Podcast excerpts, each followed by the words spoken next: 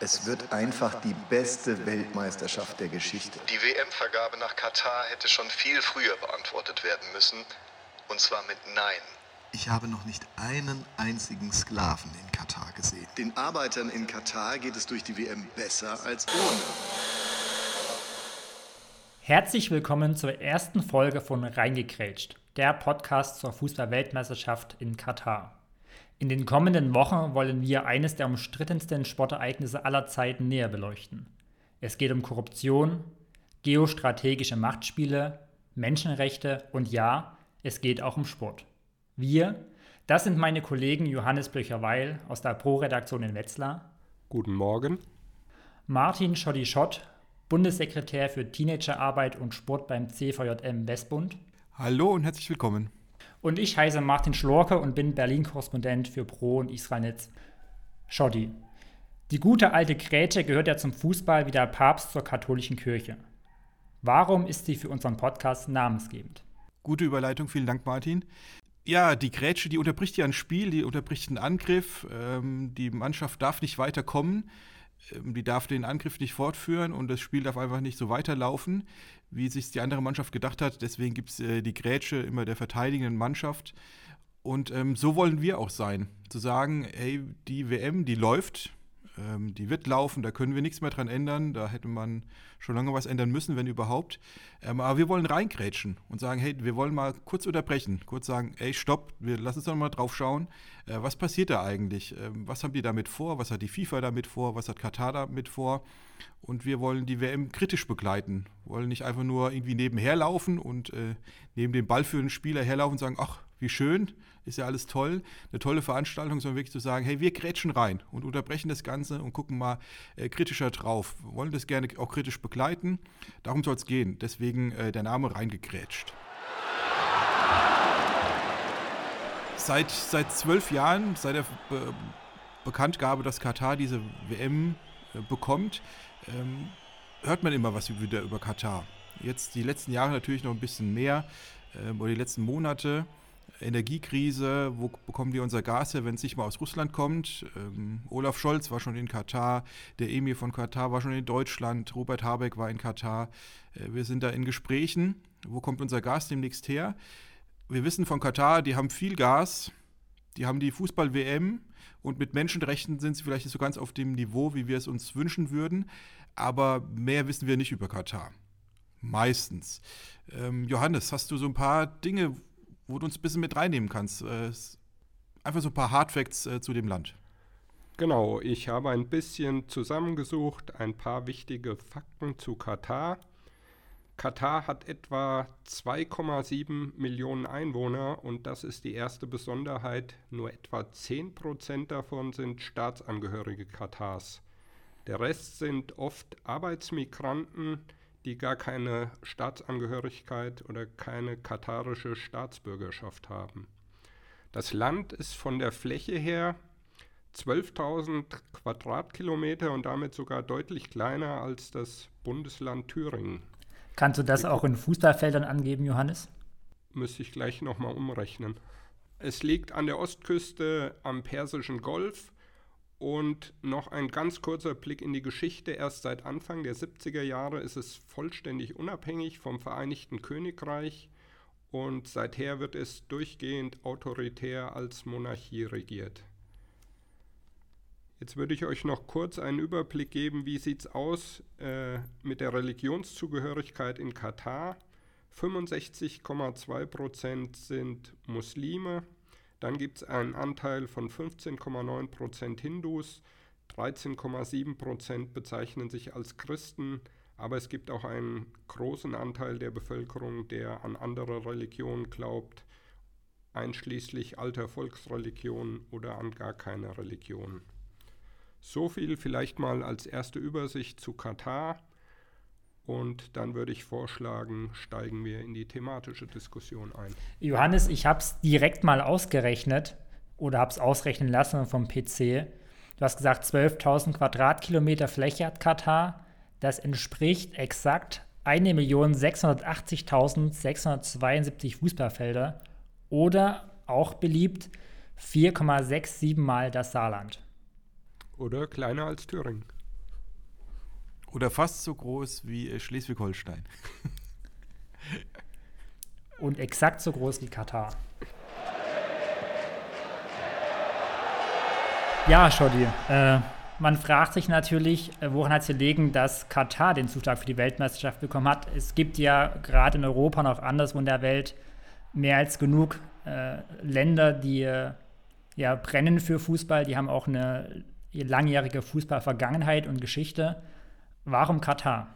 2010, im Anfang Dezember, da hat äh, Sepp Blatter Folgendes bekannt gegeben.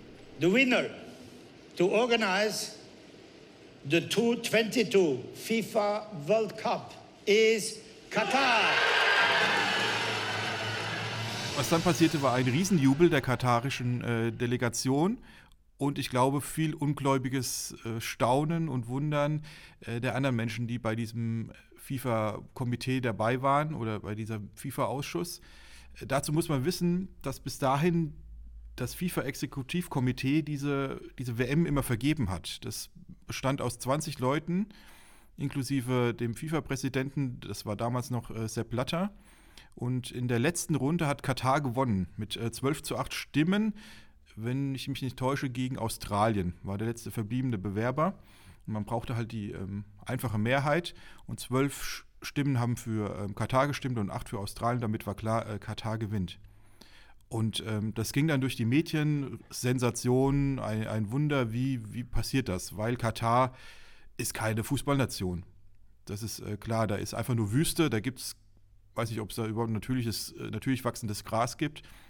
Ähm, das, die sind irgendwo in der FIFA-Weltrangliste auf Platz 130 oder so, 140. Ähm, die haben keine Fußballkultur. Die haben keine Stadien gehabt. Ähm, die Bewerbung, hat man nachher gehört, die war schlechter als alle anderen. Ähm, die müssen, die Bewerber dafür, für so, so Großveranstaltungen müssen dann immer Sachen ausfüllen. Habt ihr genug Infrastruktur? Könnt ihr die Stadien bauen? Habt ihr genug Hotelplätze? Was weiß ich. Und die haben da schlechter abgeschnitten als alle anderen. Und dann hat man sich natürlich gefragt, wie, wie kam es dazu, dass, dass dieses kleine Land, knapp 300.000 Einwohner, äh, die WM bekommt. Eines der größten Sportereignisse, die es überhaupt gibt, neben den Olympischen Spielen. Und ähm, sie haben es aber bekommen. Und es hat auch keiner mehr verhindert und hat keiner mehr sich darüber Gedanken gemacht. Irgendwann kam noch die Frage auf, ja, Mist, ja, im Sommer ist es da viel zu heiß, um da sich sportlich zu betätigen. Allen wird gesagt, geht in die Mall, die sind schön klimatisiert. Und dann gab es irgendwann die Verlegung in, in, die, äh, in, den, in die Wintermonate, jetzt äh, November, Dezember. Und ähm, dazu muss man wissen, dass das Katar oder diese Veranstaltung der Fußball-WM nicht die erste Großveranstaltung ähm, im Sportbereich ist. Also es gab vor ein paar Jahren gab es zum Beispiel äh, die Handball-WM, die dort stattgefunden hat. Da war die katarische Nationalmannschaft sogar relativ erfolgreich, weil sie sich ähm, alte äh, Handballstars aus anderen, aus europäischen Handballnationen, man könnte sagen, eingekauft hat, eingebürgert. Die wollten natürlich alle Zwinker, Zwinker, katarische Staatsbürger ganz schnell werden. Ähm, die Leichtathletik-WM hat in Doha, der Hauptstadt von Katar, schon stattgefunden. Andere große Veranstaltungen. Und ähm, Katar versucht darüber tatsächlich so ein bisschen ihr Image zu pflegen, äh, bekannt zu werden. Ähm, ne, wenn, wenn die WM vorbei ist, weiß auch jeder Grundschüler in Deutschland, Fußball-WM war in Katar. Mhm. Ähm, und das muss man ein bisschen im, im, im Hintergrund ein bisschen wissen. Ähm, vielleicht kommen wir darauf jetzt noch ein bisschen mehr zu sprechen. Ähm, Johannes Martin, was Katar so vorhat. Ähm, warum wollen die bekannt werden? Was ich noch ganz spannend finde, du hast ja gerade schon einiges aufgezählt, welche Sportereignisse da stattgefunden haben. Ähm, in Vorbereitung zu der heutigen Folge habe ich mich da auch so ein bisschen schlau gemacht und gesammelt. Und es sind ja noch viel, viel mehr. Und als ich äh, gelesen habe, welche Sportveranstaltungen alles stattgefunden haben. Also du hast Handball-WM schon gesagt, Leichtathletik, äh, der Straßenradsport hat schon in Katar gastiert, Schwimmweltmeisterschaften, Asienmeisterschaften, Fußball. Das hat mich ehrlich gesagt ganz schön schockiert, wie normal es quasi da schon geworden ist, dass äh, auch große Sportereignisse, auch internationale Sportereignisse in Katar stattfinden. Dass die Weltmeisterschaft jetzt als größtes Einzelsportevent natürlich nochmal so die Kirche auf der Sahne ist aber schlussendlich äh, reiht sich die Weltmeisterschaft auch nur ja schon in eine lange Schlange an anderen äh, Sportveranstaltungen ein. Vielleicht kann man an der Stelle auch noch ergänzen, dass ja der Staat Katar auch in ganz viele nicht nur Sportarten investiert, sondern auch in Vereine. Ich nenne da nur Paris Saint-Germain. Und ähm, ja, dass es Katar auch da einfach dran gelegen ist, in wirtschaftliche Bereiche vorzustoßen, die halt für sie auch von staatlichem Interesse sind. Also ich denke, da ist schon eine ganz klare Agenda des Staates vorgegeben, der interessant ist und der von uns beleuchtet werden sollte. Genau, und ich glaube, man kann das wahrscheinlich, oder so würde ich es machen, in, in drei verschiedene Bereiche einteilen. Also wir haben ja gerade schon gesagt, es geht jetzt nicht darum, dass man dem Fußball einfach was Gutes tun möchte, sondern man verfolgt eigene Ziele. Ähm, und um seine Macht sozusagen in der Welt auszudehnen, um Einfluss zu nehmen, um wichtig zu sein. Katar ist ein sehr kleines Land. Es ist umgeben von auch äh, größeren arabischen Staaten, Saudi-Arabien beispielsweise, die äh, viel mächtiger sind. Und da versucht das kleine Katar, glaube ich, seit, naja, seit Jahren, seit Jahrzehnten irgendwie ranzukommen. Ähm, und das geschieht eben zum Beispiel durch den Sport, dass man sich da weltweit etabliert, einen Namen macht. Man nutzt den Sport, um sich ein gutes Image zu geben. Und äh, Shorty, du hast es ganz zu Beginn angesprochen. Ich glaube, die, die Gaslieferungen oder jetzt das Flüssiggas, was für Deutschland relevant ist, das ist auch so ein Ding, äh, mit deren Hilfe Katar sozusagen versucht, äh, sich unentbehrlich zu machen, sich wichtig zu machen. Ähm, es gibt äh, Stützpunkte der US-Luftwaffe in Katar. Also auch da macht man sich irgendwie wichtig und, und versucht eine größere Rolle zu spielen.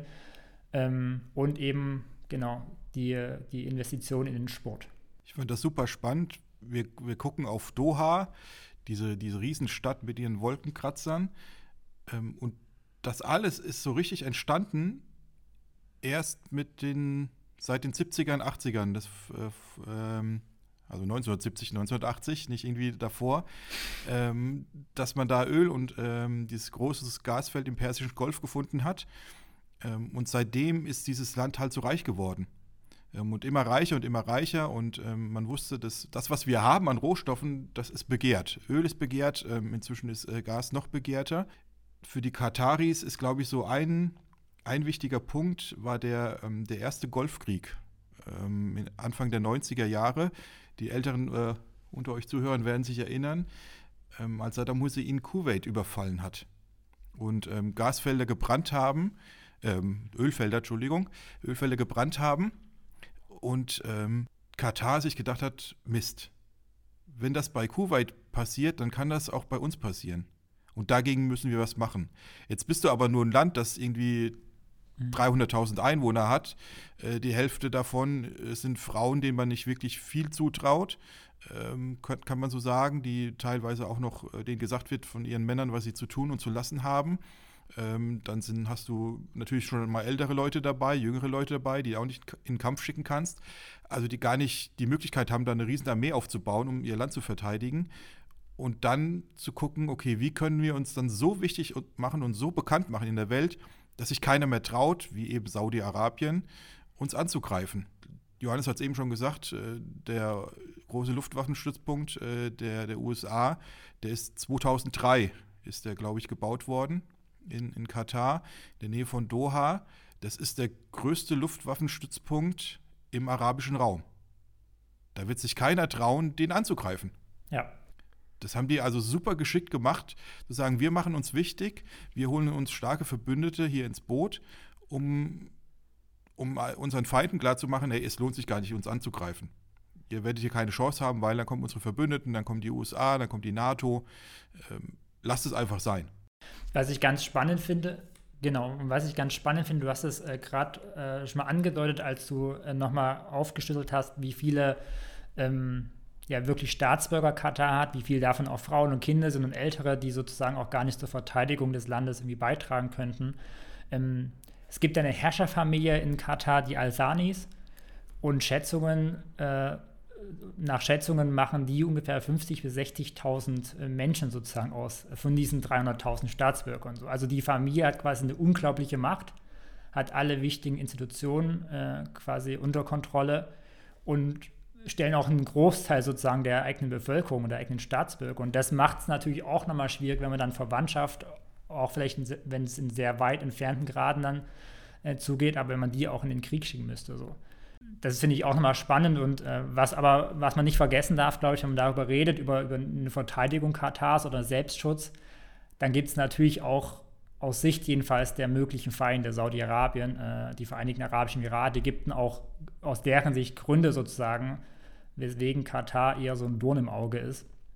Und weswegen man möglicherweise den auch äh, feindlich äh, gegenübersteht. Und da gab es ja auch ab 2017 eine, eine schon akute Krise ähm, eben von besagten Staaten gegen Katar, also Ägypten, Bahrain, Vereinigte Arabische Emirate, Saudi-Arabien, die äh, Katar versucht haben zu boykottieren.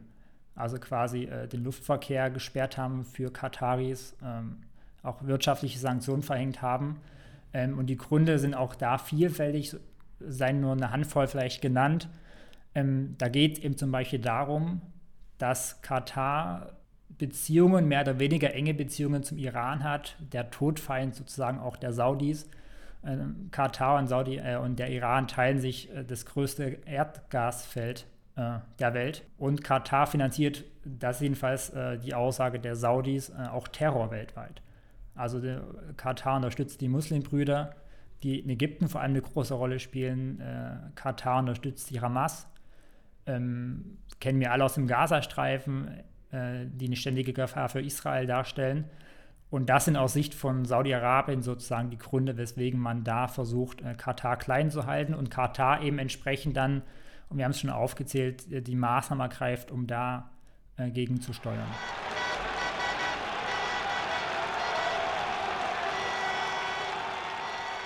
Ich finde es ganz interessant, die Entwicklung, die ihr eben beschrieben habt. Dieser Reichtum, zu dem Katar gekommen ist, das hat auch dafür gesorgt, dass es das Land ist oder eines der Länder mit dem höchsten Pro-Kopf-Einkommen der Welt. Also da ist ganz viel Reichtum vorhanden und der Martin hat es eben gesagt, das ist auch sehr nachdenklich oder nachdenkenswert, wohin das Geld alles fließt. Der Martin hat gesagt, Terrorgruppen werden unterstützt, Islamischer Staat, Al-Qaida, Hisbollah. Ähm, und ich habe auch nochmal nachgeguckt, in verschiedenen Demokratieindizes ist Katar nicht sehr weit vorne vertreten.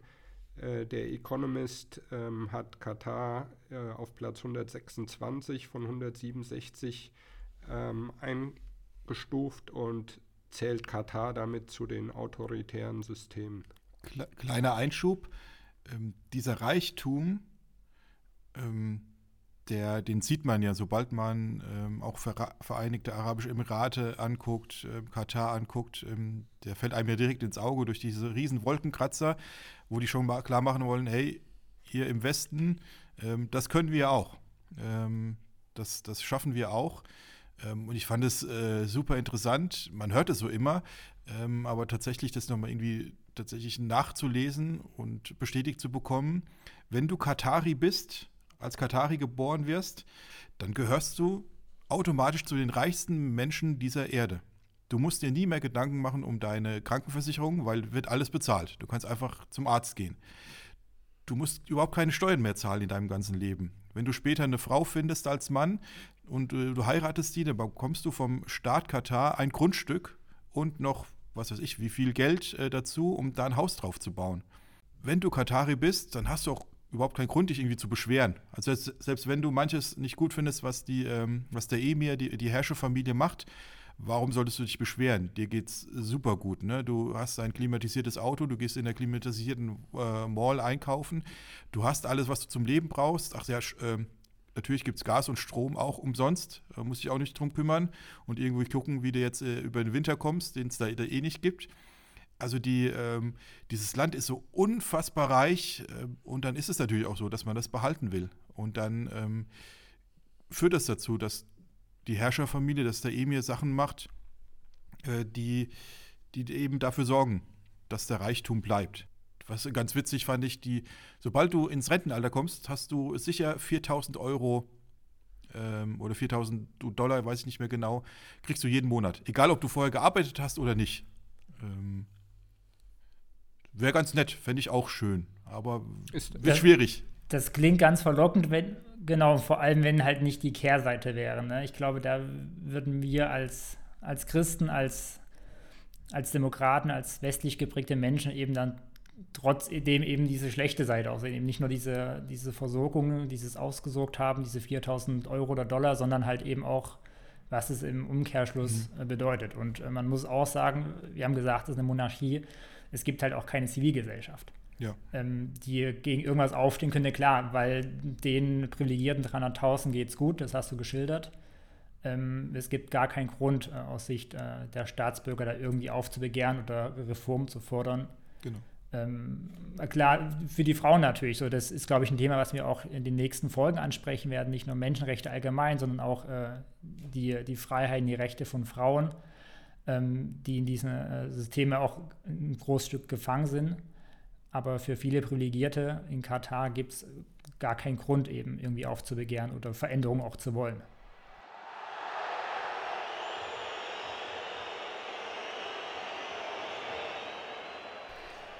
Woran man äh, sehen kann, dass Katar wirklich versucht, überall mitzumischen und zu sagen, wir wollen irgendwie in der Welt bekannt sein, wir wollen überall irgendwie dabei sein, ähm, dass gar keiner auf die Idee kommt, irgendwie äh, uns anzugreifen, ähm, zeigt sich auch in der Außenpolitik, Außenpolitik die die haben. Ähm, sonst ist es oft so im arabisch, aber arabischen Raum, dass ähm, geguckt wird, was macht Saudi-Arabien und das machen wir danach. Also das, es gibt zwar irgendwie auf dem Papier gibt es einen Außenminister in Arabisch, arabischen Ländern, aber die machen nicht wirklich Außenpolitik. Katar ist da ganz anders, die ähm, wirklich da außenpolitisch aktiv sind.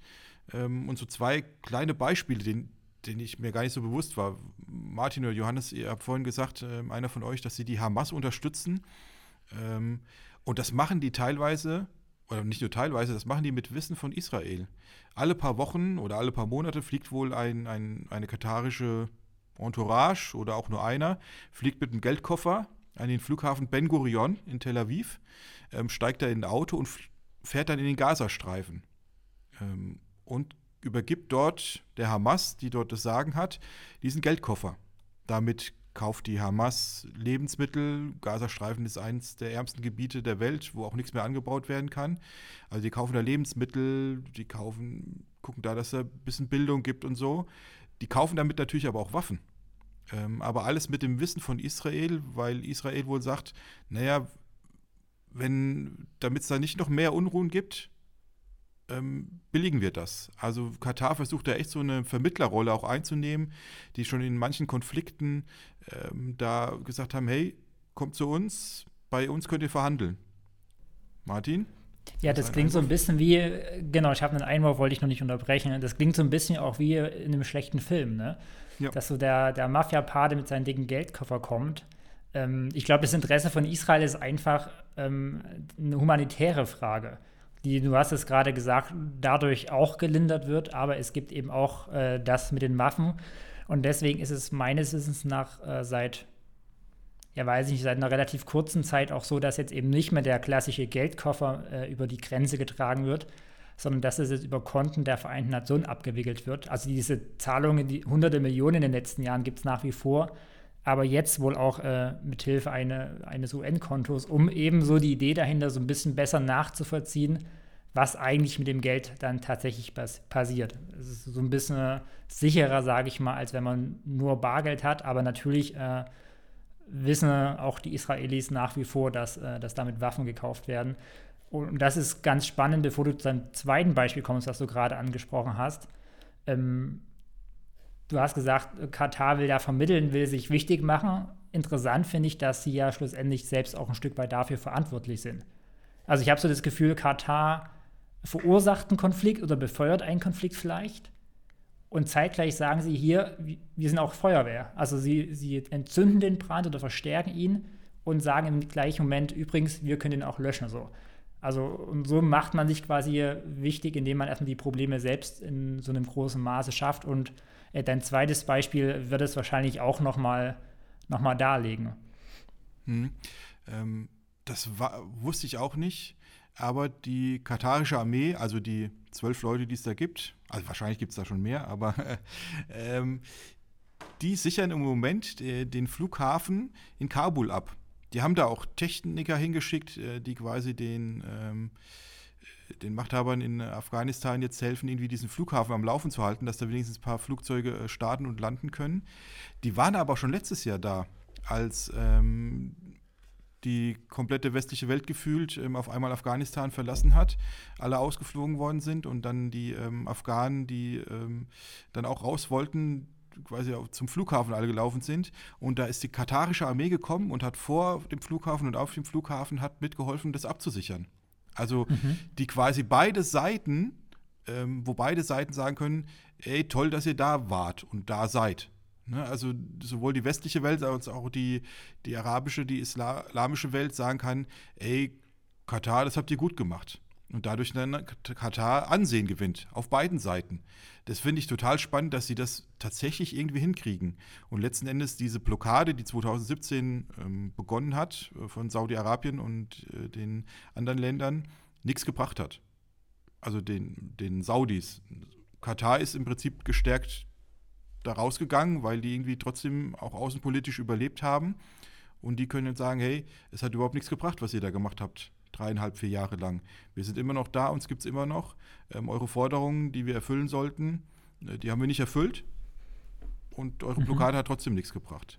Also das fand ich, ähm, muss man irgendwie zumindest recht neutral auch sagen, Respekt für so ein kleines Land, das so hinzubekommen, irgendwie sich da nicht aufreiben zu lassen zwischen irgendwelchen Weltmächten oder denken, sie wären Weltmächte, ähm, sondern zu sagen, hey, uns gibt es immer noch und wir haben ein gewaltiges Wort mitzureden in dieser Welt, muss man auch erstmal so hinbekommen. Das ist jetzt erstmal neutral gesagt, ähm, dass da viel Schlechtes mit einhergeht, das steht außer Frage.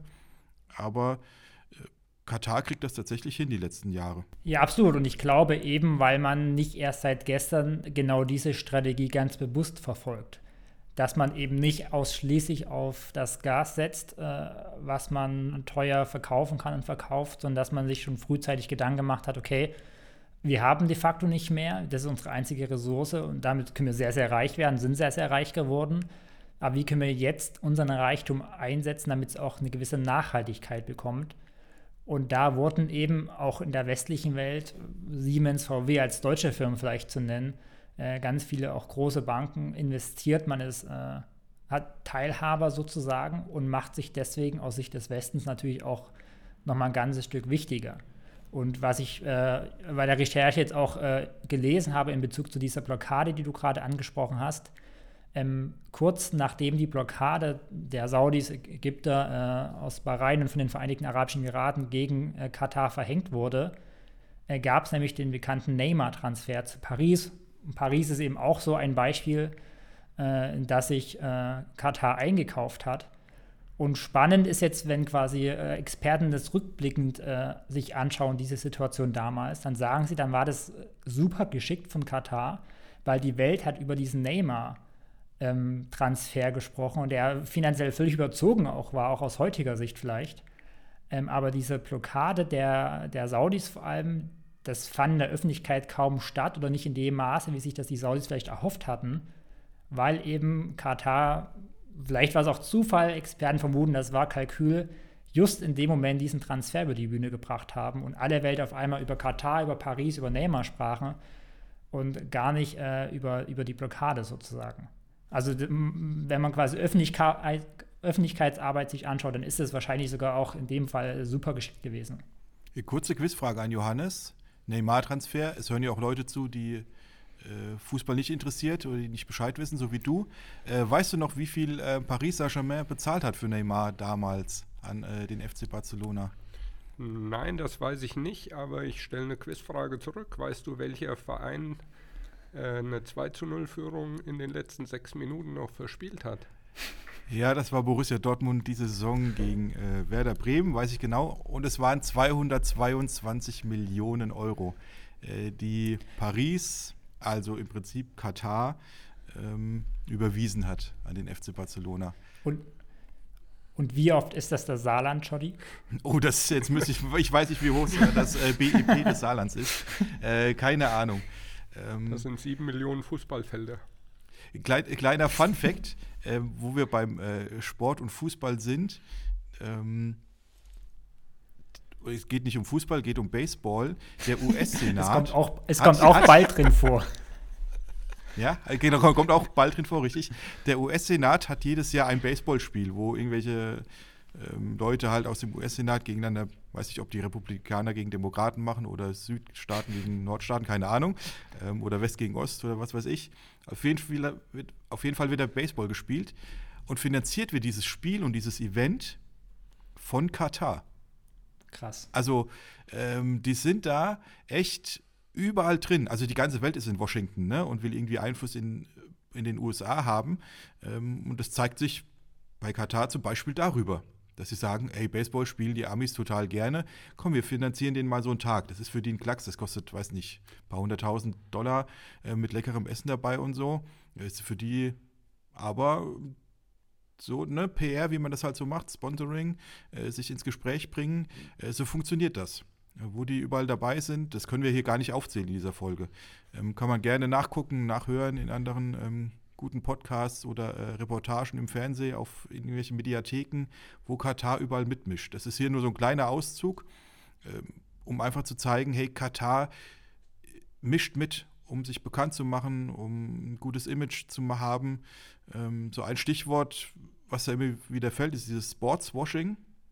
Ähm, also drauf zu gucken, ähm, durch Sport, durch sportliche Großereignisse, das ähm, von inneren, innerpolitischen Themen, die man hat, einfach abzulenken und ein gutes Bild darzustellen in der Außenwirkung.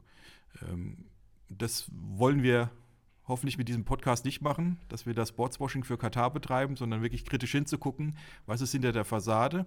Aber das gelingt ganz oft, ähm, dass autokratische Regime, gerade in den letzten Jahren, WM 2018 in Russland, Olympische Spiele und Winterspiele in Peking, dass da versucht wird von Machthabern durch ein strahlendes, großes sportliches Ereignis äh, abzulenken von dem, was sonst im Land los ist. Und wenn man vielleicht schon mal einen kleinen Ausblick riskieren möchte, ähm, das werden wir die nächsten Wochen sicherlich noch intensiver betrachten. Die Frage danach, äh, welchen Einfluss äh, diese Sportereignisse, mag das die Weltmeisterschaft sein, Olympische Spiele oder was auch immer, dann auf die Situation in dem Land haben. Du hast gerade Peking, China genannt, Russland wenn man sich da die Entwicklung anschaut, dann hat das Sportereignis Weltmeisterschaft oder Olympia nicht unbedingt zu einem politischen Wandel, zu einer Besserung der Menschenrechte geführt, ähm, sondern de facto gibt es eine unaufhaltsame Verschlechterung. Ähm, das bleibt in Katar natürlich erstmal noch abzuwarten und wird von uns sicherlich die nächsten Wochen äh, nochmal näher beleuchtet werden.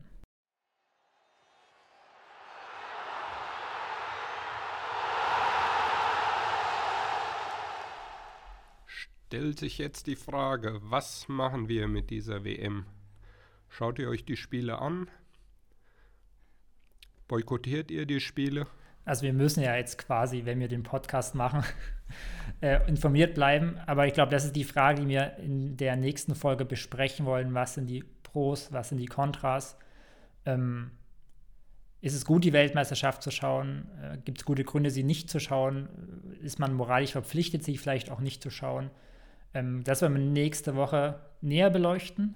Und wir wollen den Podcast interaktiv gestalten. Das heißt, du hast die Möglichkeit, Teil unseres Podcasts zu werden via Instagram bei Pro Medienmagazin oder im Westbund von CVM. Auf deren Kanal gibt es die Möglichkeit, in die DMs zu sliden und da eine Sprachnachricht zu hinterlassen. Mit der Fragestellung, schaust du die Weltmeisterschaft? Und dann gibt es vier Antwortmöglichkeiten und wir bitten euch, äh, sich für eine zu entscheiden. Ich schaue die Weltmeisterschaft, weil ich schaue die Weltmeisterschaft, aber ich schaue die Weltmeisterschaft nicht, weil und als viertes, ich schaue die Weltmeisterschaft nicht, aber. Da freuen wir uns auf eure Rückmeldungen. Sind gespannt, was da so kommt. Ähm, ich weiß aus meinem CVM-Umfeld, ich habe die letzten Wochen immer mal wieder nachgefragt. Ähm, ich bin tatsächlich nur auf, glaube ich, ein CVM im Westbundgebiet gestoßen, die zumindest überlegen, ein Public Viewing bzw. Äh, Screening zu machen. Sonst habe ich noch von keinem CVM oder irgendwie Kreisverband gehört, ähm, auch sonst so in meinem Bekannten- und Freundeskreis, die sagen, bei uns wird irgendwie öffentlich WM geschaut. Ähm, hat vielleicht auch mit der Jahreszeit zu tun, klar. Ähm, hat aber häufig tatsächlich den Hintergrund, dass Leute sich Gedanken machen, nee, die WM möchte ich irgendwie nicht verfolgen. Ähm, ob das sinnvoll ist, ob das was bringt, ähm, wie gesagt, dazu nächste Woche mehr. Ähm, aber lasst uns gerne teilhaben an euren Gedanken, äh, wie ihr die Fußball-Weltmeisterschaft verfolgt. Und wir wollen natürlich auch einen Blick auf das Sportliche werfen, was in Katar stattfindet. Hansi Flick wird jetzt bald seine Nominierung bekannt geben. Wir sind schon sehr gespannt. Auch das wollen wir ein bisschen analysieren und hoffen, dass ihr nächste Woche auch wieder dabei seid. Ähm, wollen wir drei noch ein kleines äh, Tippspiel machen? Am Anfang dieses Podcasts so sagen, wer diese Weltmeisterschaft gewinnen wird. Ich habe noch keinen Preis, wer, ähm, was derjenige, derjenige, dann bekommt oder was die beiden anderen für denjenigen machen müssen. Ähm, gerne auch äh, dann Tipps äh, von euch äh, an uns. Vielleicht gibt es auch da einen kleinen Preis. Ja. So, ja, Johannes will das, Martin muss mitziehen. Ähm, Johannes fängt an. Wer wird Weltmeister 2022? Ähm, ich vermute, dass Belgien eine wichtige Rolle spielen wird, aber ich glaube nicht, dass Belgien Weltmeister werden wird. Sie werden ähm, an ihren Ambitionen scheitern. Ich gebe einen Außenseiter-Tipp ab Spanien man merkt, dass du in der Politik aktiv bist, Johannes. Die Frage war nämlich nicht, wer wird eine wichtige Rolle spielen, sondern wer wird Weltmeister. Ich mach's kurz, Deutschland. Uh, uiuiui. Äh, glaube ich beides nicht. Ich glaube tatsächlich, dass Belgien dieses Mal dran ist und äh, Belgien Weltmeister wird. Nachdem sie die letzten vier Turniere immer schon nah dran waren oder zumindest so einen Favoriten gehört haben, diesmal werden sie es packen.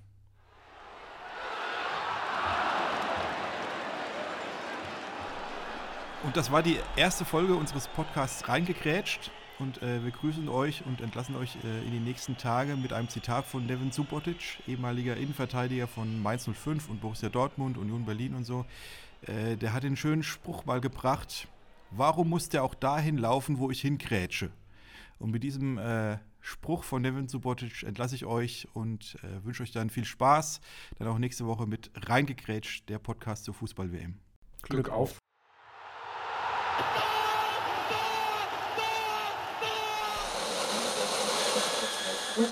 Es wird einfach die beste Weltmeisterschaft der Geschichte. Die WM-Vergabe nach Katar hätte schon viel früher beantwortet werden müssen.